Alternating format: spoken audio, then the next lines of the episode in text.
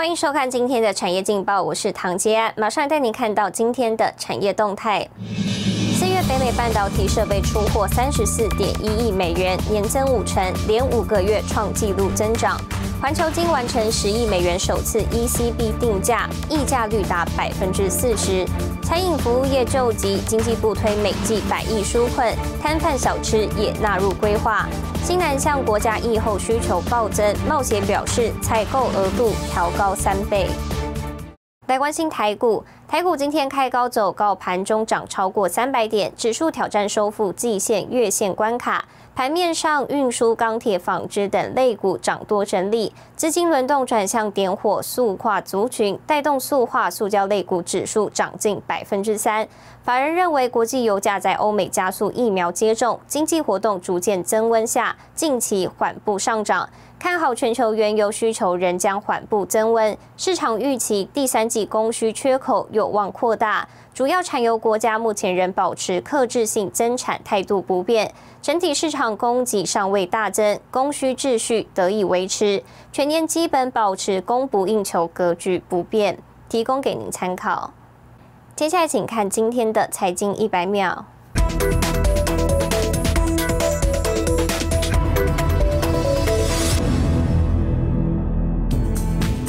国际半导体产业协会统计，北美半导体设备制造商出货金额今年一月首度突破三十亿美元关卡，随后持续逐月攀高，四月达到三十四点一亿美元，月增百分之四点一，也较去年同期增加百分之四十九点五，连续四个月创历史新高。台积电今年资本支出将达到三百亿美元，规模创高；联电今年资本支出将达到二十三亿美元，世界先进今年资本支出也将达到新台币八十五亿元。资策会 MIC 预估半导体产能满载延续至下半年，今年全球半导体市场规模可望达到四千八百八十三亿美元，年成长百分之十点九。MIC 预估台湾半导体产值可达到新台币三点二六兆元，较去年二点九三亿兆元成长百分之十一点四。纽西兰外交部长马胡塔警告，纽西兰与中国的关系未来可能受到冲击，企业必须开始拓展其他出口对象。万一纽西兰身处中共风暴的中心，才能降低产品无法出口中国带来的损失。双北等县市陆续宣布禁止餐饮内用，仅能外带或外送。根据智慧餐饮科技业者 iChef 调查，升级至三级警戒后首周，与今年四月每日平均营业额相比，全台平均餐饮营业额已下降百分之七十四。新唐人亚太电视整理报道。美国商务部长雷蒙多二十四号表示，美国政府提议斥资五百二十亿美元资助半导体产业，渴望催生七到十座的新厂房。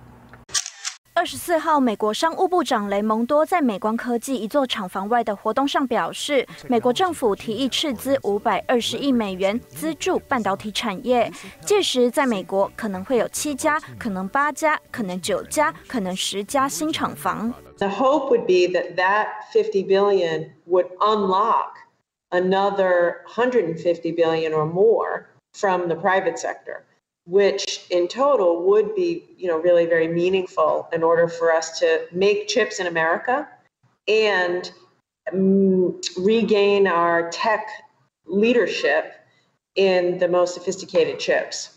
雷蒙多表示，预期各州都会积极争取联邦资金新建晶片设施，商务部将会有发放资金奖励的透明程序。他表明，我们只是需要这笔联邦资金来解锁私人资本，并预期政府这笔资金将促成晶片生产研发出现规模一千五百亿美元以上的投资，包括来自州与联邦政府及民间企业的资金。We have to, you know, be able to meet. our demand and not be so vulnerable um, to other countries, and most particularly China. 目前，美国在半导体制造领域市占率仅百分之十二。雷蒙多希望美国的市占率能够回到百分之二十五，并精密。Within the 12%, if you look at um, what they call bleeding edge, you know, the most sophisticated chips, right now we're at 0%. And so that's an area where we want to really invest so we get ourselves to uh, a place where we can meet our demand in, say, 10 or 12 years. 新唐人亚太电视张麒麟综合报道。 带您看到今天的国际重要财经报纸信息。彭博社，AT&T 计划回归本业，以发展电信业务为主。金融时报，G7 会员国将达成国际最低企业税协议。 华尔街日报，调查数据显示，已施打疫苗者并未推动消费。日本产经新闻，日本全国百货公司四月销售额减少百分之二十七，跌幅持续增加。台湾一位食品业者蔡彩欣拥有二十多年食品研发加工经验，希望让家中年迈的双亲也能容易品尝米食，于是投入粥品研发，获得经济部青睐，进一步拓展国际市场。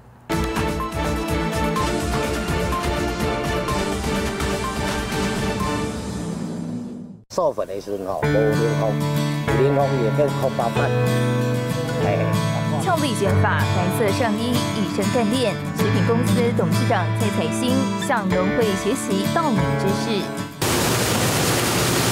双方合作为农产加值，更加惠农民。事实上，蔡彩星拥有二十多年食品研发加工经验，专精烘焙领域。近几年开始研发粥品，为的是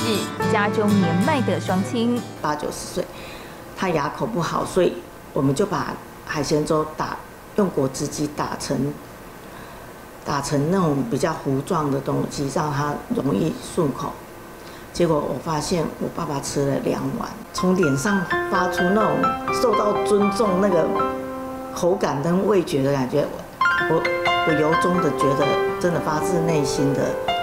开心。满足的笑容深深烙印在蔡彩欣的心底，他带着对父母的爱，踏上研发粥品的新旅程。在台中出生长大的蔡彩欣，饮水思源，选用的食材自然跟中部有关。跟新社农会的香菇，还有呃雾峰农会的香米。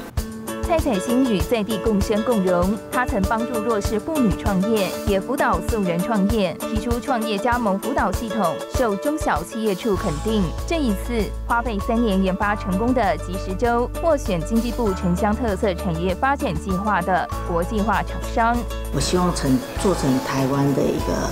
嗯，台湾之光的你，就是让旅居各地的华侨能够对台湾这一。系列从小